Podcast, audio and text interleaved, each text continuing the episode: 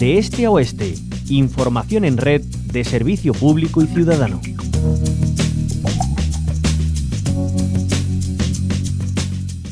Este martes se inauguraba en Sevilla el Salón Internacional de la Minería, un acto al que acudía el presidente de la Junta, Juanma Moreno, y en el que anunciaba que Andalucía contará el año que viene con una estrategia de minería sostenible. También decía que esta será la legislatura de la autorización de grandes proyectos mineros y de otras medidas en Andalucía, así lo decía. Esta legislatura va a ser la legislatura de la autorización de los grandes proyectos mineros de Andalucía y de otras importantes medidas.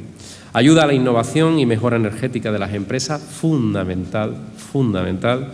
El plan de reconversión minera para dar eh, un fin medioambiental a las instalaciones que quedan en desuso y que es algo que nos pide desde el sector, que nos pide la sociedad, y una red andaluza de espacios mineros. Pues bien, la respuesta de colectivos sociales y ambientales no se hacía esperar y convocaban el contrasalón minero. Tendrán lugar charlas, debates y presentación de informes sobre las amenazas de la minería y también alternativas. Esta misma mañana ha tenido lugar la mesa redonda Las amenazas ambientales de la minería y en ella ha participado Manuel Delgado, catedrático de Economía Aplicada de la Universidad de Sevilla, integrante de la plataforma Andalucía Viva. Manuel Delgado, muy buenas tardes, bienvenido. Hola, buenas tardes. Muchísimas gracias por acompañarnos. Bueno, dice el presidente eh, Juanma Moreno, que dicho así queda muy bien, ¿no? Que se van a poner en marcha medidas para garantizar la sostenibilidad de la minería. ¿Eso es posible?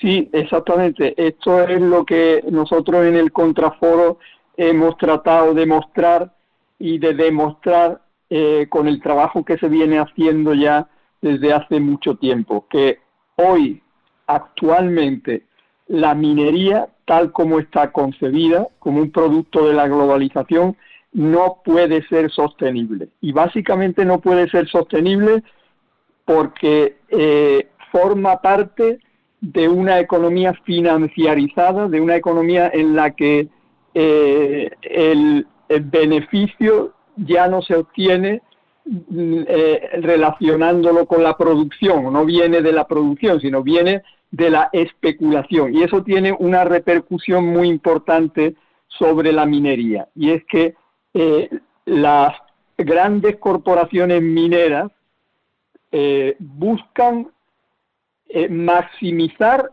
la rentabilidad para los inversores, para los accionistas, el valor de los accionista, el valor de las acciones, revalorizar las acciones. Y eso se traduce en lo local, en los proyectos mineros, se traduce en una maximización de la apropiación de riqueza y una maximización de los beneficios que se quieren extraer. Esa maximización eh, se obtiene gracias al poder de las grandes corporaciones mineras y se traduce en esos proyectos, en esas localidades donde se donde se ubican los proyectos en maximización del deterioro social y ecológico eh, que tiene lugar en estos entornos mineros. Porque, Manuel Delgado, tenemos muy presentes, aunque hayan pasado ya varios años, el desastre de, la mina de Aznalcóllar, ¿no? Al final eso no se puede olvidar y, sobre esa experiencia también deberíamos aprender. Efectivamente, eh, el desastre que fue un desastre anunciado por eh, funcionarios y por personas que estudiaban eh, la localización eh, de los, las balsas de Bolivén y las condiciones en las que se estaba allí almacenando los residuos. Este, este desastre, que fue un desastre que en, la, en el CSIC se evaluó como de 20 veces eh, más importante que el del Prestige fue un desastre que tuvo lugar con la complicidad por acción o por omisión de todas las administraciones. Y fue un desastre que provocó una compañía a la que la Junta de Andalucía hasta ese momento le había dado la máxima cantidad de subvenciones que se habían recibido eh, por eh, incentivos regionales. Y eso efectivamente, como dice Concha, no se puede eh, olvidar, pero es que la experiencia la seguimos repitiendo con minas como Cobre Las Cruces, que está eh, infringiendo repetidamente la ley, de manera que, eh, como se puede demostrar, no hay ni un solo día que no infrinja la ley, y sin embargo, en la Junta de Andalucía están dispuestos, eh, como ha dicho el presidente Moreno y, como han hecho con este caso de Cobre Las Cruces, a autorizar proyectos que se califican de interés público preferente cuando van a dañar nuestro medio ambiente y van a tener unos costes sociales y ecológicos enormes.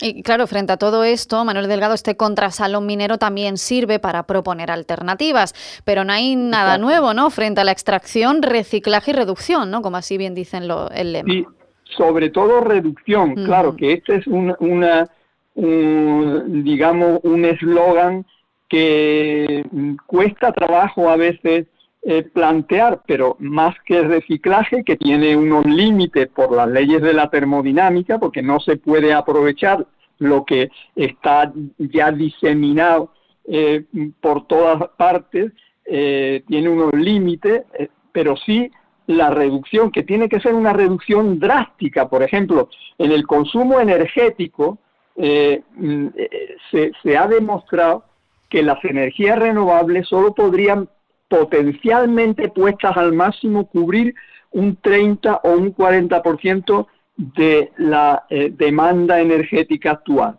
Lo que estamos queriendo decir entonces es que la reducción del consumo energético tiene que ser de, de, un, de una cuantía que esté alrededor del 50 o 60% de lo que estamos consumiendo hoy. En términos de materiales y energía ocurre algo parecido.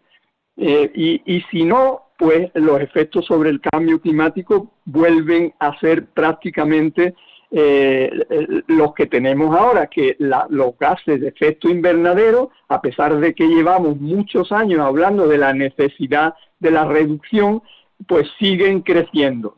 Todos los años crece la cantidad de gases de efecto invernadero y hablamos y seguimos hablando en el discurso desde arriba de sostenibilidad. Por eso es importante que eh, se planteen alternativas, efectivamente, y las alternativas tienen que venir de una ruptura con esa economía de la acumulación, que es la, la que representan las grandes corporaciones, para construir una nueva economía desde abajo. Se necesita que nos hagamos cargo colectivamente de promover esa economía y de gestionar esa economía.